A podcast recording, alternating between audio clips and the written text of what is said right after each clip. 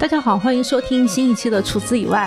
嗯，我今天人在杭州，然后这一次呢是跟可能有差不多十来个朋友吧，一起在杭州和杭州周边的地区吃了两到三天。然后这个行程呢，在一开始安排的时候，我咨询了我在杭州本地的一位老朋友，因为他对本地的餐饮市场非常的了解，然后给他看了一下我的这个餐厅的 list，说，呃，这几家餐厅怎么样啊？是不是能够把味型错开，能够把这个吃饭的风格错开，但是呢，每一家又保证很好吃。然后呢，嗯，他就在微信上跟我讨论，来回讨论了一番。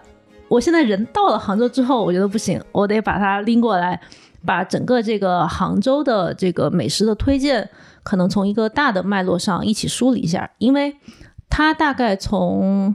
啊，待会你自我介绍，就是若干年前开始就已经在做美食报道相关的一个内容了，所以我觉得他对于杭州美食的一些发展是有一些见证的。啊，请陶老师自我介绍一下吧。啊，大家好，我是田螺播客的粉丝，然后在现实中也是见过面的朋友啊。嗯，呃，我是应该说是。从小在上海长大的杭州人，在杭州已经三十多年了，对，嗯。然后呢，我从零三年开始在杭州做美食报道，所以起步是比较早，呃，确实也见证了杭州餐饮这些品牌的一路发展。嗯，自己也是个美食爱好者，嗯，就是每次会对我这个杭州的这这些行程提出一些意见和建议。呃，对对对。然后这两年我在做的一个工作是给餐饮和酒店品牌做一些。嗯，顾问的工作，所以也是这个工作让我从另一面，嗯，就是见识到了餐厅顾客不太知道的另一个角度、另一面。所以田螺他们来咨询我这个杭州行程的时候，我自己也是很有兴趣跟他做这番讨论的。嗯，否定了一些我提出来的餐厅，然后给出了一些我没在我的这个清单里的餐厅。是是是，但是又被我否定了。我们今天就把这个讨论过程展现一下，好吧？对对对对对对。就是我自己人到杭州来，我第一会选择的，我我的前提是我已经来过杭州好几次了，然后呢，我可能每年会在春天的时候来一下，我又想选择那种吃起来会非常舒服的，排队人不是很多的餐厅，我的首选就是蓝轩，就是我若干年来一直的首选。你觉得我这个选择是？呃，首先呢，就是我每年或者说我每个月都会有很多外地的朋友向我咨询杭州哪里好吃，有什么新的餐厅之类的。呃，然后田螺这一类客人，他是非常明确自己的需求目的的需求，而且我的需求是就聚焦在一个点。所以在我看来啊，他们是一个就是满足自己的一个美食爱好者，所以我就觉得杭州的那个贵馆子挺多的，嗯，有场面的挺多的，然后好的餐厅，高级且好的餐厅也很多。蓝轩在这些，嗯，它也是蝉联七年的黑珍珠餐厅，就价格也不低。然后呢，我又觉得在这些贵馆子当中。它又是非常能满足一个美食爱好者，就是悦己的这种需求的。嗯，因为我跟餐厅，杭州的很多餐厅都比较熟悉。那有一些餐厅呢，就比如说蓝轩，它一直在更新自己的菜单的。嗯，不同的时令，你有你你自己来能吃到不一样的菜。然后同样的时令，它可能今年的这个菜的版本跟去年又有一些变化或者提升。所以其实每每次来，它又是能给到你一些新意的。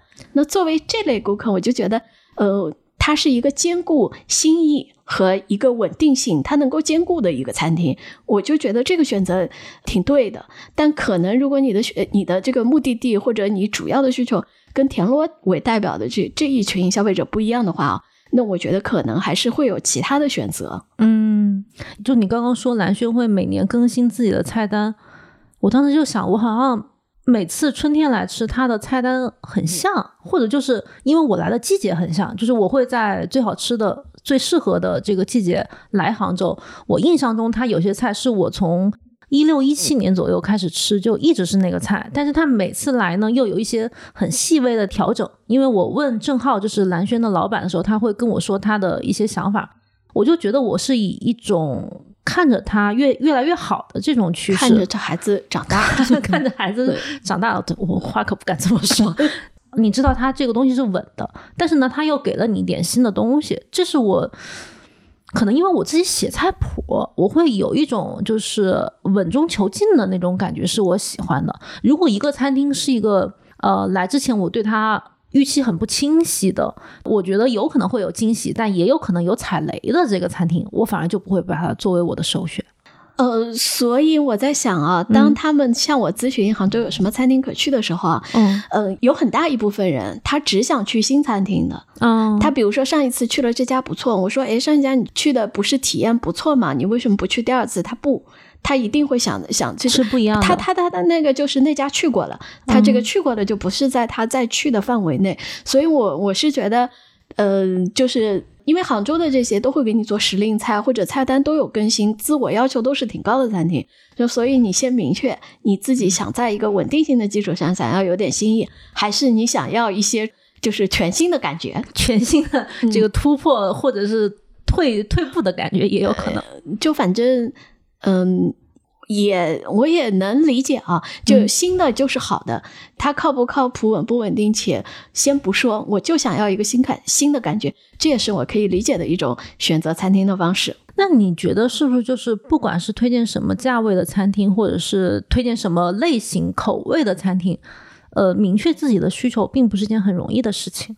那又得说，像田螺这样的消费者是一个 非常就是有也不是有有标签的，就是而且他吃什么餐厅他是自己决策。嗯，那杭州因为这种大的旅游城市嘛，嗯有时候你拖家带口的，你要兼顾老人和小孩，你要想着打车方不方便，那你可能这个决策的这个出发点就不一样了。还有人是我帮我的老板或者帮我的什么什么朋友来做决策。尤其是帮老板决策，他其实真正决定这个体验好不好的，并不是这个订餐的人的本人，嗯，那就会都很不一样。所以在杭州，其实给人推荐餐厅并不是一件很容易的事情。嗯，其实我不太负责任的讲，就是推荐餐厅是很容易的。我我因为这些餐厅，我自己发自内心都觉得他们有很好的地方，嗯，但是他本人的体验体验满不满意呢？我觉得因人而异，这不得。自己调整自己的心态，才能让这个行程满意嘛。嗯，我今天晚上反正会再去吃一下蓝轩，就是仍然是在我这一趟行程里面，我比较寄予厚望的。我这个寄予厚望又不是说我希望它突破的飞上天还是怎样，就是我觉得能让我吃到一个很安稳的，然后又有所突破的感觉。嗯，然后我也想把正好再薅过来录一期。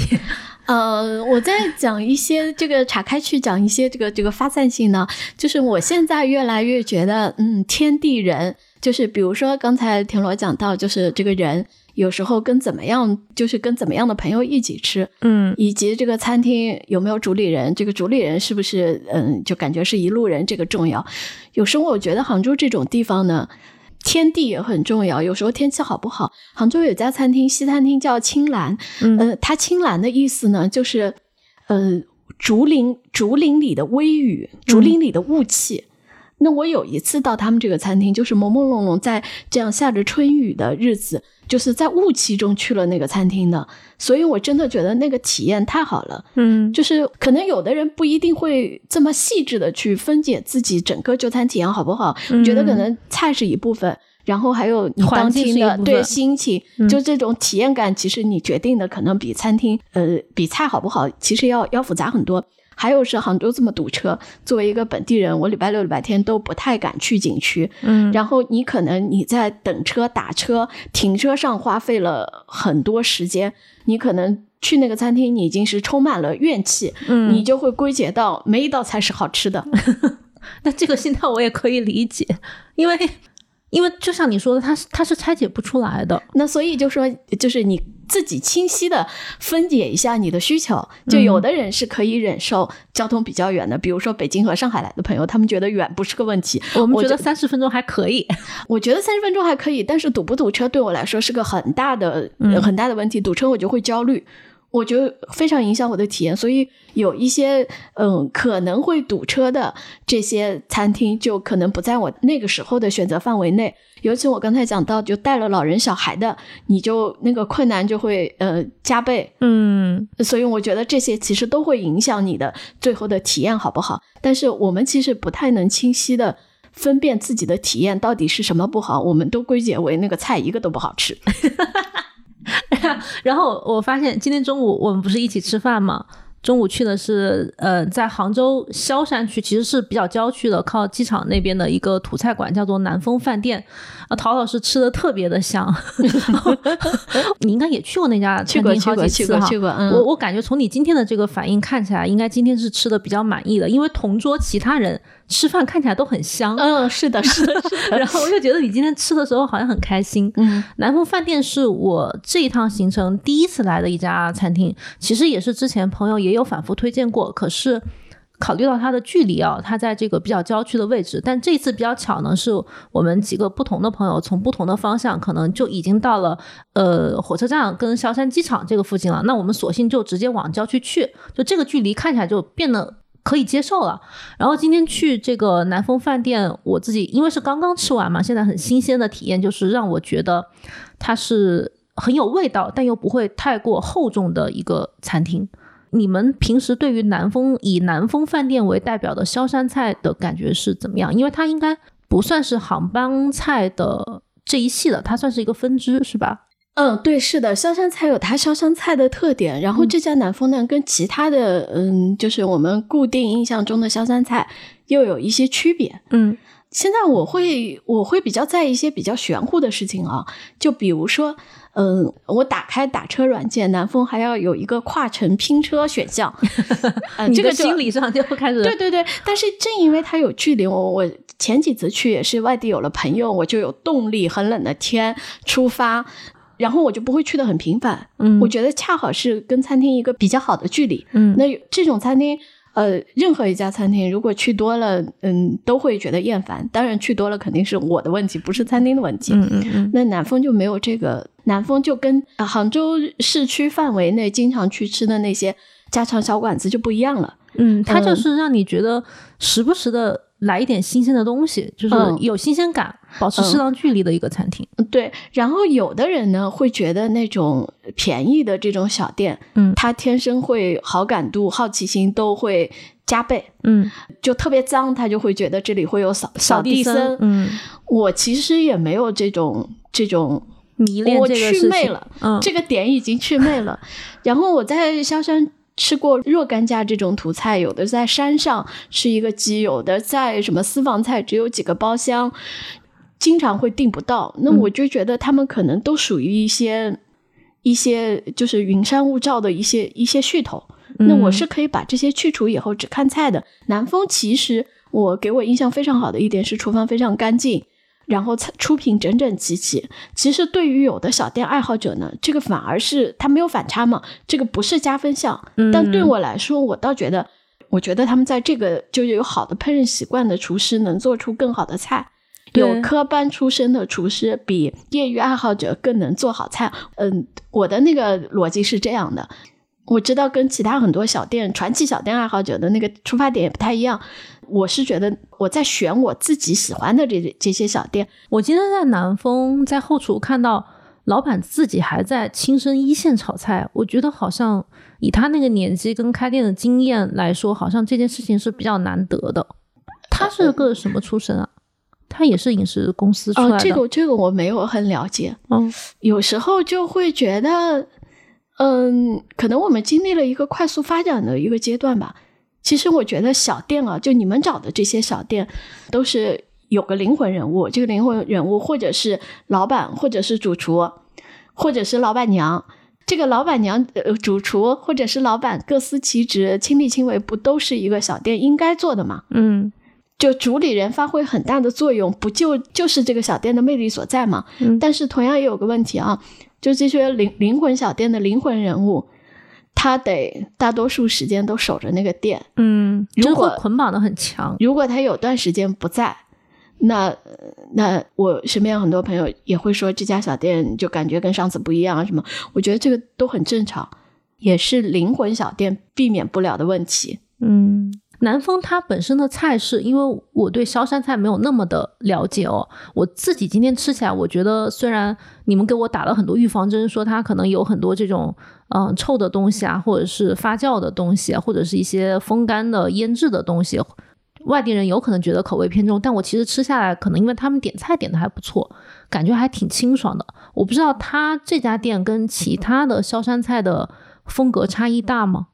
呃，从大的范围讲啊，萧山因为是一个，它其实也就是个呃，就杭州周边的乡镇了，但是它的经济发展的特别快，最早一批的全国百强县，所以经济上来了以后，它其实本地是有很多对细节没这么在意，消费能力又超强的本地主流客人的，嗯所以其实这样的小店的存在。就显得更加难能可贵。就有能力的人肯定是想赚更多的钱，他们就服务这批顾顾客了。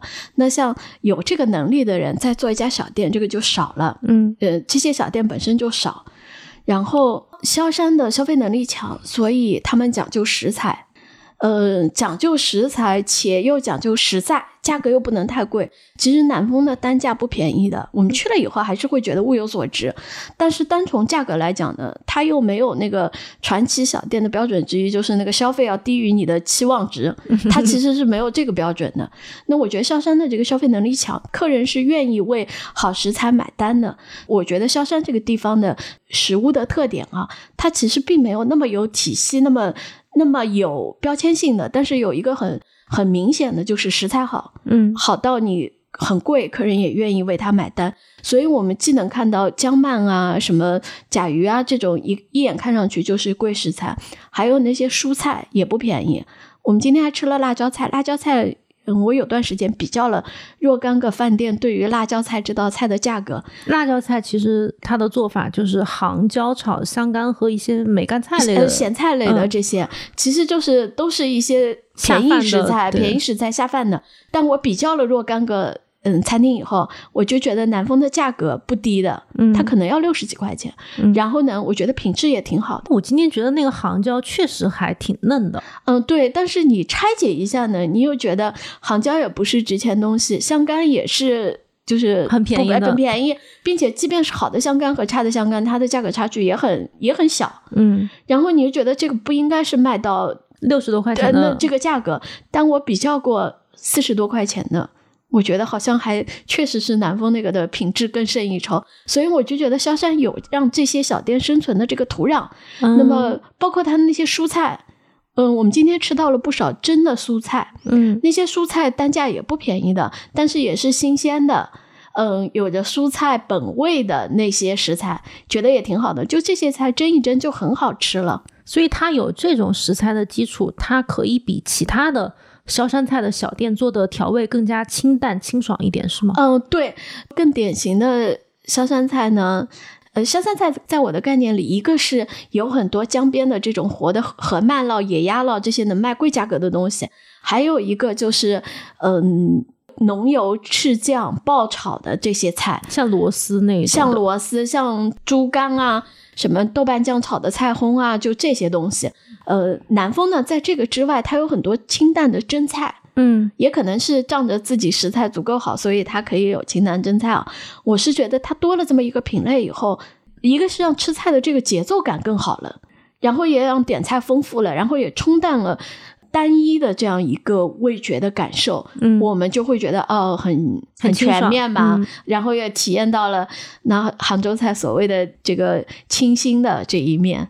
它的那种生死菜的搭配，所谓生死菜就是比如说一个咸鲜的、咸香的或者腌制的东西搭配一个新鲜的东西，嗯这样搭配是萧山菜还是杭帮菜比较常见的一个手法吗？呃，其实应该说这种很多是从绍兴菜过来的，嗯有一些没签章啊、苋菜杆啊，这是很明显的，呃，绍兴符号的。因为其实其实萧绍啊，以前是同一个行政区域，然后他们通过水路也是通过运河连接的。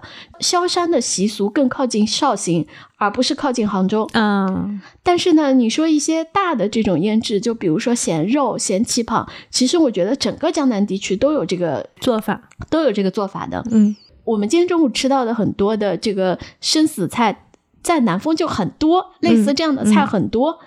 但我，觉得它今天搭配的非常的参差，就是比如说它有那个金银蹄膀，就是有咸鲜的蹄膀搭配新鲜的猪蹄，然后也有那种梅干菜的梗去煮的河虾。就是是一些很特别的搭配，甚至还有那个菜干去煮的、去蒸的苋菜，别的什么臭苋菜蒸的百叶结包，那就更不用说了。就感觉它的搭配是五花八门的，并且完全完全错开的，就是可以以一种排列组合的形式，让我觉得它每个菜跟每一个菜的味型不一样，而不是全部都是干香的或者臭香的。因为干香跟臭香吃多了其实是很沉重的。呃，我觉得可能还是一个是杭州这个地方，或者杭州这个地方的物产比较丰富，它既有河里的小河虾，然后其实它也有什么咸肉猪肉，嗯，然后它又有新鲜蔬菜。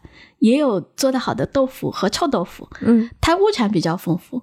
另外呢，我就觉得这种自然生长出来的小店呢，它其实这些食材的处理方式啊，也就那些，就比如说，嗯，萧山、绍兴、诸暨，他们都做蒸菜，那你蒸菜呢？单一的蒸一蒸，比如说茄子，以及比如说那个臭豆腐和毛豆，新鲜的和腌制过的组合起来蒸一蒸，它其实也就这些元素的排列组合。因为物产足够丰富，它搭配性就显得丰富了。是因为我第一次吃这些，所以觉得它可能嗯让我感觉特别新鲜，是吗？就我如果多吃几次，它的这种排列组合还会更多吗？嗯，我觉得单独的看食材是新鲜的，因为可能你下次吃它不是这样的组合。但是我觉得它的公式是一样的，它就是这样一个公式。然后今天我们吃到的有些梅干菜脯煮的虾，那这是一个夏天的菜。那你既吃到了春天的菜烘啊什么这些，又吃到了夏天的菜。我们点菜比较多嘛。这个公式适用于各个季节，各个季节呢，其实主要的物产又不太丰，不太一样。就比如说梅干菜，这个是夏天的夏天的强项，金银蹄可能是冬天的强项。正好我们是在一个这个交交界的季节来。呃，再说，其实现在食材的这个时间性啊，没有控制的那么那么严格了。嗯，因为保存比较好了，嗯，比较好。嗯，对，所以我们可能吃到的就感觉异常的丰富，就是它的组合。嗯，而且这个公式是通的，这个食材的品类往外扩展就很容易。就比如说，那个咸肉跟冬笋煮一煮是好吃的，那它跟春笋煮一煮也很好吃。嗯，然后还有同样是小店啊，是在杭州城区里面的两家杭帮菜的代表，一个是宝中宝，一个是福源居。福源居我是。我我忘记是去年还是前年来吃到，我当时吃到觉得很好吃，嗯，然后这次朋友来吃就感觉可能当天状态没有那么的满意，嗯，然后宝中宝呢，我上因为我看过他在大众点评上的一些照片，我对其中个别的菜式，比如说胡椒虾那道菜，我就内心颇有微词，就是我觉得那道菜就它也不是杭帮菜，它的搭配也说不上非常的。嗯，精妙。然后我又觉得这个胡椒是对于虾来说，它它的胡椒味并没有进到虾里面，而是作为一种点缀来存在。我我就因为这种菜式，我反而对这个餐厅会有一些相对没有那么好的印象。但是相反，朋友们这次来吃宝中宝会觉得他们的发挥很好。但这两个店会是你平时推荐给朋友来杭州吃的那种杭帮菜的经典餐厅吗？会的，这两家其实我。都是我会推荐经典餐厅，然后这两家我都还挺喜欢的。嗯，其实这个类型杭州的还有其他的一些，嗯嗯，比如说好食堂，呃，什么四枣儿，还有你上次讲过的花房，嗯，都是其实都是这个脉络的。然后我觉得这个类型的餐厅呢，就每个人选选少数的几家，然后你在这家餐厅把自己吃成常客。嗯，我觉得你更容易吃到它好的菜，因为它的客流量太大了，是吗？呃，是的，而且其实就是你选择这种主理人为灵魂的餐厅，你就要承受这个是有波动的。你可能某一次吃到它的高峰，那你也得承受某某一次它是平的，或者某一次它是波谷，它肯定是有这么个波动的，跟你的点菜啊。跟今天菜的状态好不好，跟老板的状态好不好，还有客流量大还是不大，嗯，他有没有跟你精工细作，这些都有关系。那其实这样就存在一个问题，像你刚刚说，你会建议大家在杭帮菜的这几家餐厅里面选择其中一到两家，对吧？但其实这样会。比如我们看大众点评的必吃榜，火力就集中在这几家餐厅，但是我们也知道它的容纳量是有限的，客流量过大，尤其在一些旅游旺季的时候，过度的翻台。比如我听说福源居可能最多的一次一桌要翻十七台，这个肯定会造成它出品的不那么稳定啊。嗯，我觉得这个必吃榜里面的很多这样的杭帮菜餐厅呢，也被我分成两类。嗯又回到我们开始说的这个话题，你得知道你是一个怎么样的消费者。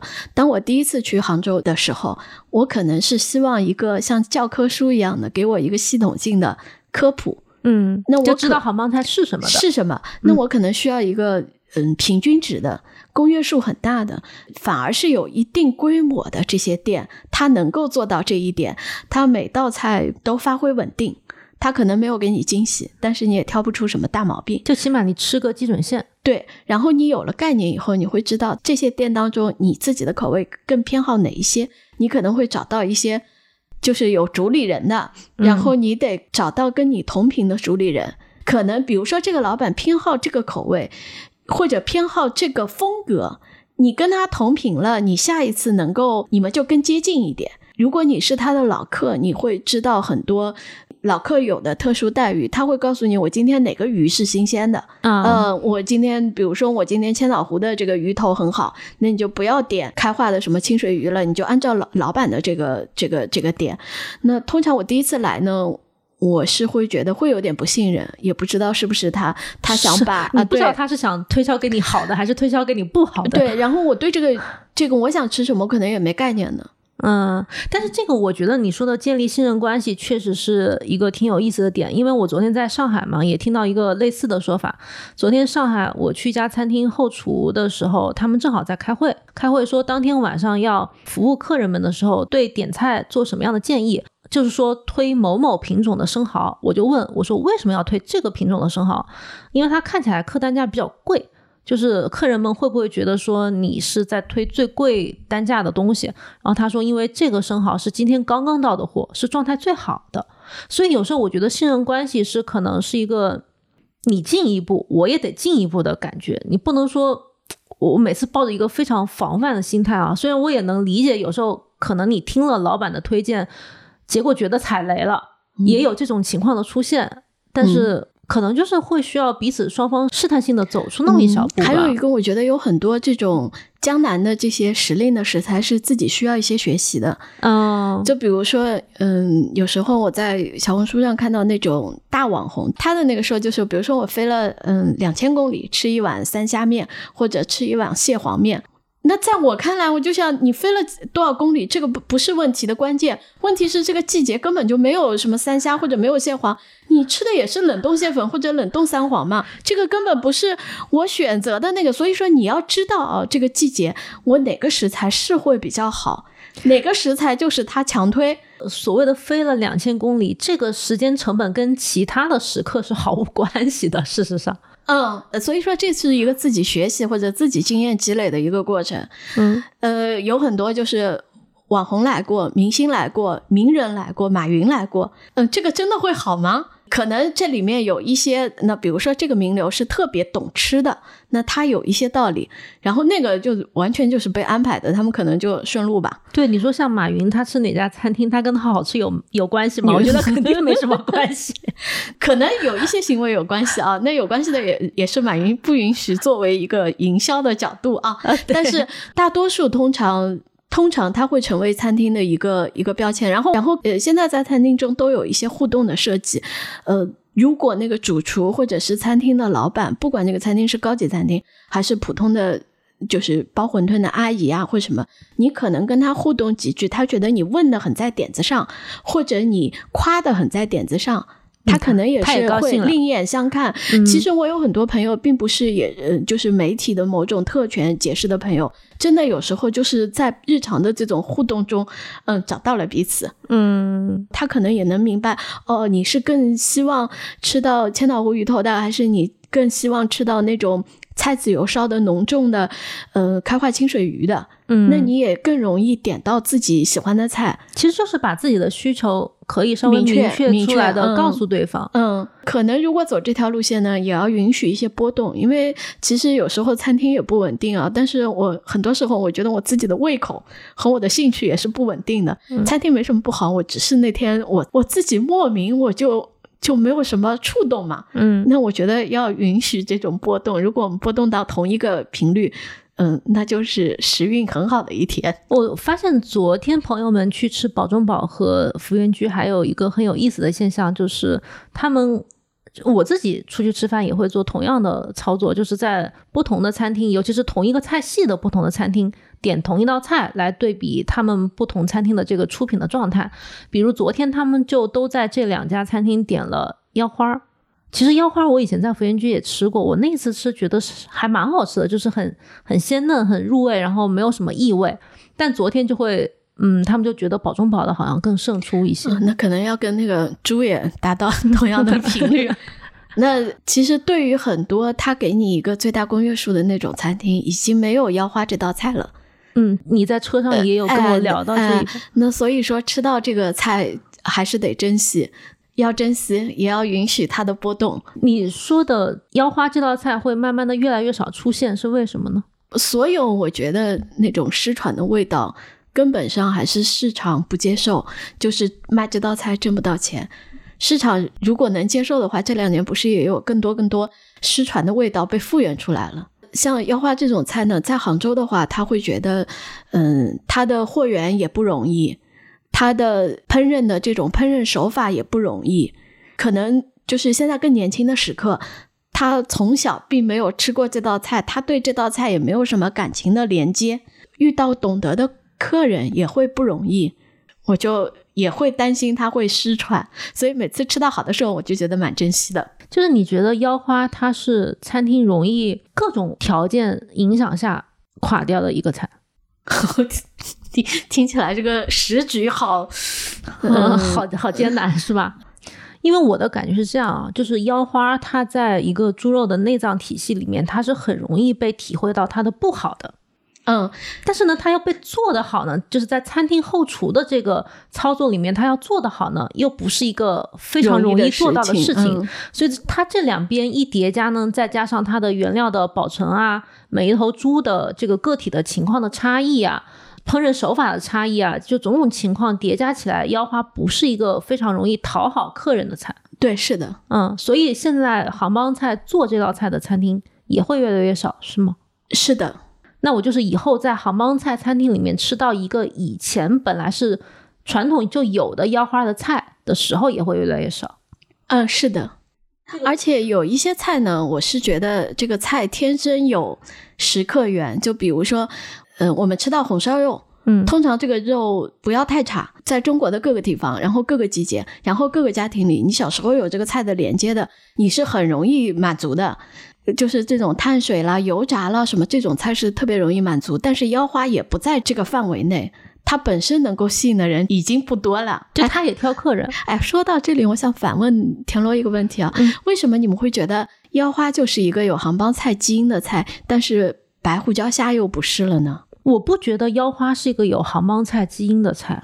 我我我从我自己的这个体验出发哦，我不吃腰花，其实啊，所以我在每个出门吃的，如果他当地这个菜系里面有腰花这道菜，我反而一定会点。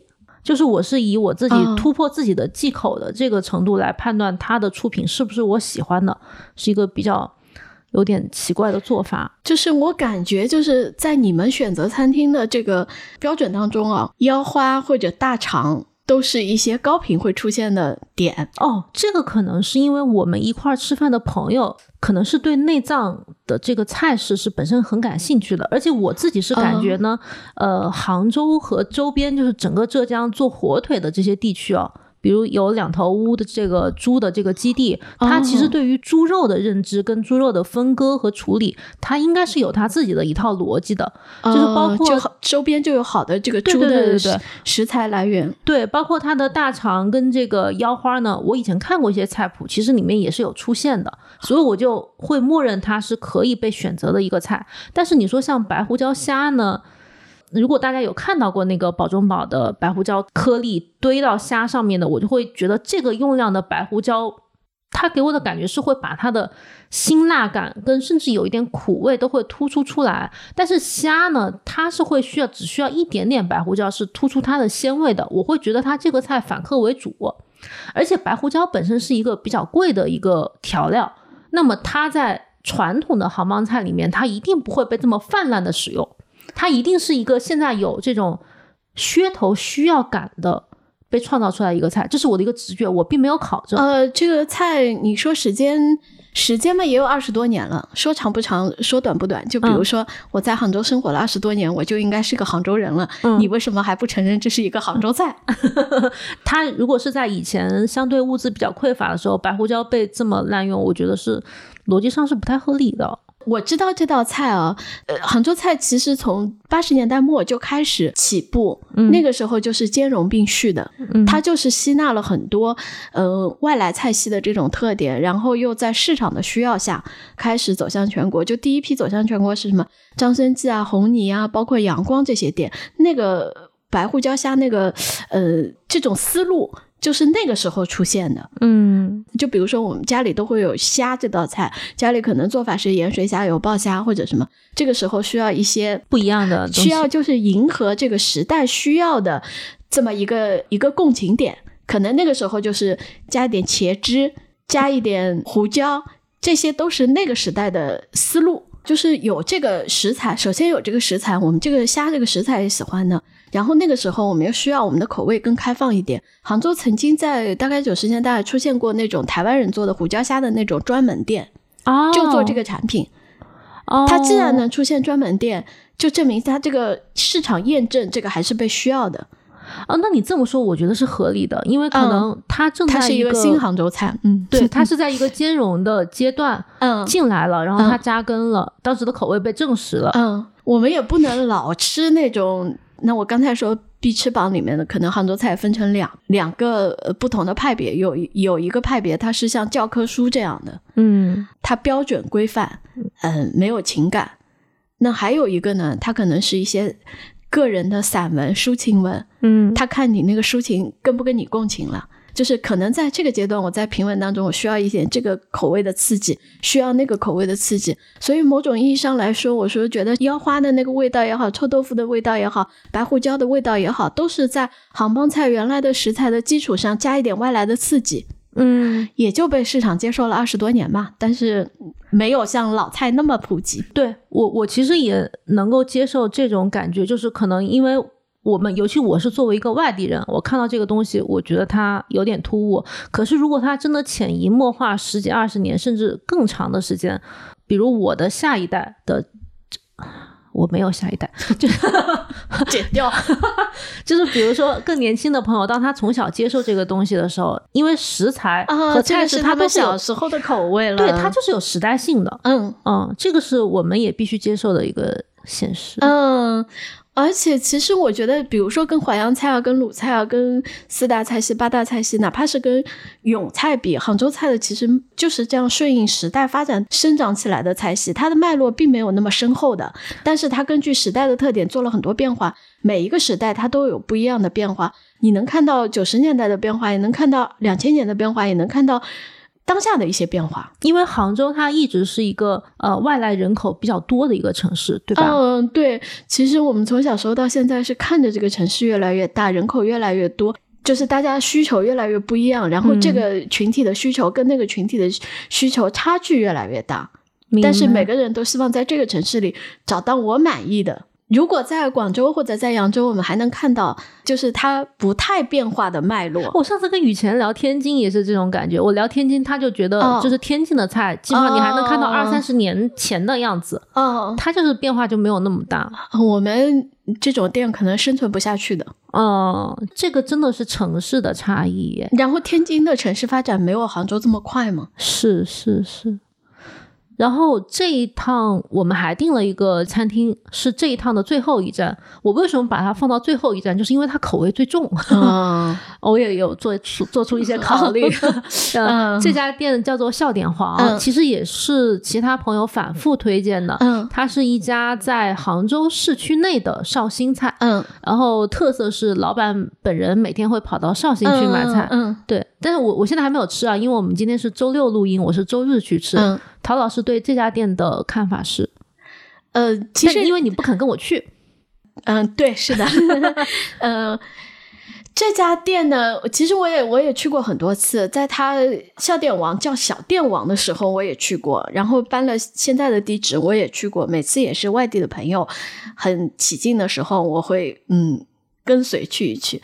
那我是觉得，对于外地朋友来说呢，它是有明显的口味的标志性的，有它的特特点。跟杭州菜比起来，绍兴菜的口味的它的这个特点也是足够清晰的。其实对于我来说呢，我就觉得，嗯，就是梅烟遭罪这种太重的口味，它它覆盖了一切。你就觉得它反而把食材本身的那个味道给盖掉了。嗯，我觉得会看起来点了一桌菜，但是我觉得会有点。雷同啊，我可以理解这件事情，但是我可能要吃一下，我才知道我我自己的体会是怎样。嗯，就是外地朋友呢，特别是希望来在这里找到一些标签性的、原点的、教科书式的。那对于我来说，我知道我自己已经没有这个需求了。那吃一吃呢，我是觉得还好吃的也不错。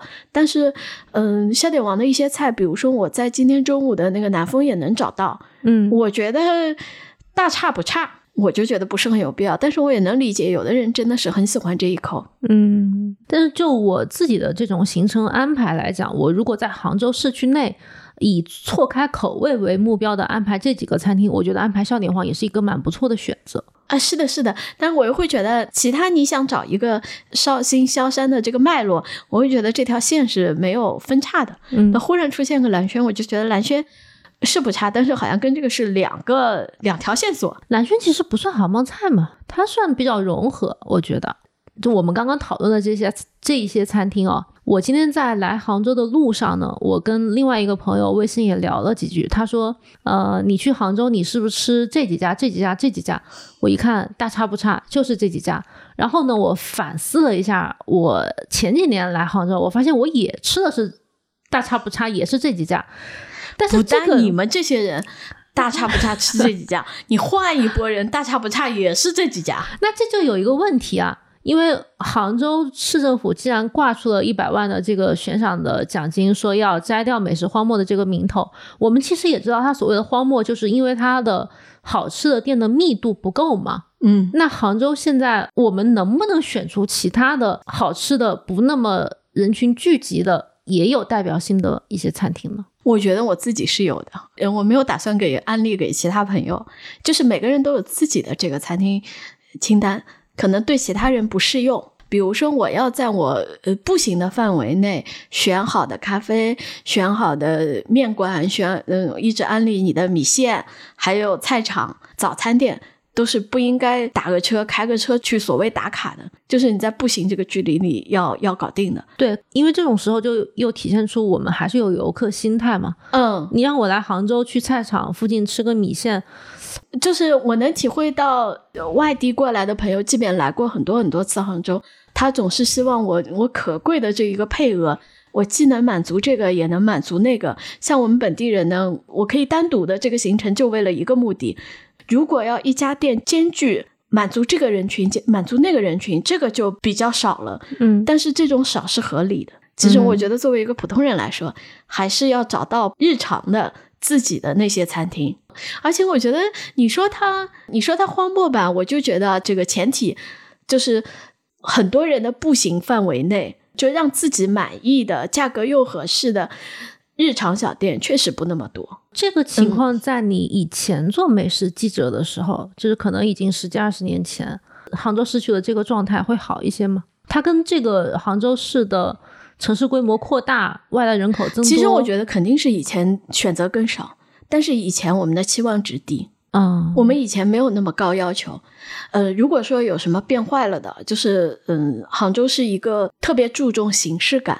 对于我来说，形式感不是很重要。那我说形式感就是它营销做的好不好。很多年轻人有一个重要的就是这个餐厅的出片率，他要拍照片。对我来说，餐厅没有这个功能的需求。可能比比十多年前，我觉得变得不好的是，有一些餐厅会把重点放在了这个形式感上，放在营销上。这个其实我觉得有点学坏了。我记得去年我们聊这个事儿的时候，你跟我说了一个很有意思的点。你说杭州餐厅被打卡的发网上的频次是比其他城市要高很多的，因为杭州的电商是最发达的，就是它的这个相应杭州网红多，对有自我营销需求的博主，他会更多一些。这个情况也会对杭州的餐饮的市场会有一些反噬吗？我是觉得对我这样需求的的杭州人。他是起到了一个不好的作用。嗯，但是有很多人对好吃不好吃这个事情他不在意的，就很多博主是点一桌菜，他只是为了拍照，他吃都不吃。嗯他的需求就是这些店要好看的，好多店是满足那种需求了。他其实是满足其他人的需求，所以在这个点上，他就觉得是不是荒漠了？就是他心思只能集中做一件事情嘛。如果以你跟其他餐厅的厨师或者老板们交流的情况来看，他们对于把心思多花在呃氛围跟环境和这个摆盘的一些塑造上这件事情上有什么感觉吗？会觉得很费劲吗？会觉得很费人力吗？会觉得说我必须要腾出几个厨师来做这样的事情，我必须要多去掉一些边角料，可能会影响我这个呃食材的成本，影响我的毛利率，也影响我餐厅后厨人员的配比吗？我觉得能发展的杭州餐厅已经过了这关，它已经变成了一个必须的一个基本技能。你的意思是说，这一步在杭州 这个餐饮环境里面，他必须得会的。那有一些不会的老板会觉得自己很吃亏，嗯嗯，但嗯是这些老板也有，但是如果不变的话，反正也是真的很无情的，他的客源会变老。他如果这家餐厅呢，呃，原来老客源他有很大的基础的话，他可能这个餐厅跟他的顾客是同步变老的，就像那个香港的餐厅一样。嗯，但是年轻的客人会越来越少，他这个品牌的生命力会受到影响的。这个是一个很残酷的现实。我觉得一个个周期吧，它如果过了这个周期，下一个周期还指不定流行啥呢？可能，嗯，就像有段时间都很流行吃什么失传的味道啦、复古菜啦，啊现在还会回来吧？他会回来吧？嗯嗯嗯，我我明白你的意思，因为市场趋势确实已经如此了。我们都说内卷嘛，它卷到头了以后，它必定是从其他的角度才能找到再发展的这个这个原点。嗯，它有点像那种蛛网型的一个图嘛，就可能它现在在摆盘这个、嗯。这个位置特别的支棱，嗯。啊但它支棱到头了之后，它也玩不出花来了，你只能再想办法把产品是表现力呃再、就是一个六边形战士，它不能一个角特别突出，对对对。它得其他五个边五个角也也发展一下。这么看起来，其实杭州市政府花不花这个一百万没有必要啊，你市场自哦，己哦、这笔钱每年都在，每年都是有呃相当的一笔钱在鼓励杭州的这个餐饮发展的。因为我们现在看到的是杭州市政府把这个钱。它其实一方面也夯实了“美食荒漠”这个名号，一另外一方面又显得政府十分的着急，想在这件事情上出力嘛，对吧？可是我们刚刚讨论的，我的感觉就是，等市场自己在发展，自己再卷一卷，可能它某一天就会卷到产品本身的这个表现力事情上。那政府去投一百万，它是不是显得就反而太着急了？它投不投这个一百万区别大吗？政府怎么不小心让网民知道了这件事？啊，其实因为我比较早开始做这种，嗯，在官方媒体做这种美食报道嘛，嗯就知道就是年年政府都会花不少的力气在建设那所谓什么名店、名师、名菜，都在建设这样的工程的。就它是一个软标签，对，然后它每年都是有相关的这些指标的，嗯它是要发展的，但是就是现在因为。因为有市场的声音，有市场的需求，所以政府一厢情愿的从某一个角度被放大呢，就会显得可笑。嗯嗯嗯然后在某个小众人群更会显得事与愿违。嗯嗯，然后、嗯然后后续的操作也可能会变形。但是真的因为市场大了嘛，所以其实名菜、名店、名师、那个大师工作室这些，其实政府都是有资金每年在投入的。